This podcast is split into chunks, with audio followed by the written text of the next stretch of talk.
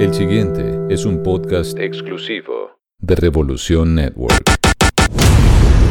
Gama presenta Resonancia, una retrospectiva a datos inéditos de Soda Stereo.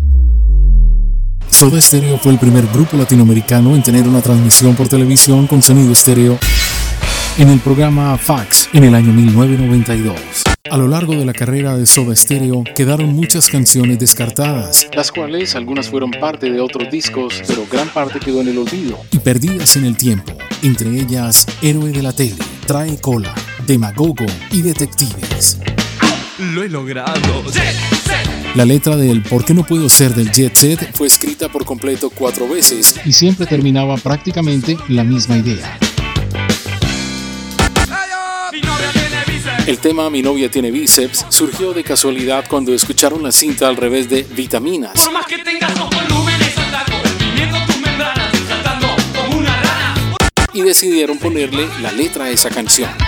Detectives no se alcanzó a grabar en el primer disco Soda Stereo en el año 1984 por falta de tiempo. Algunas frases del tema se utilizaron en la canción del siguiente disco para el tema El cuerpo del delito.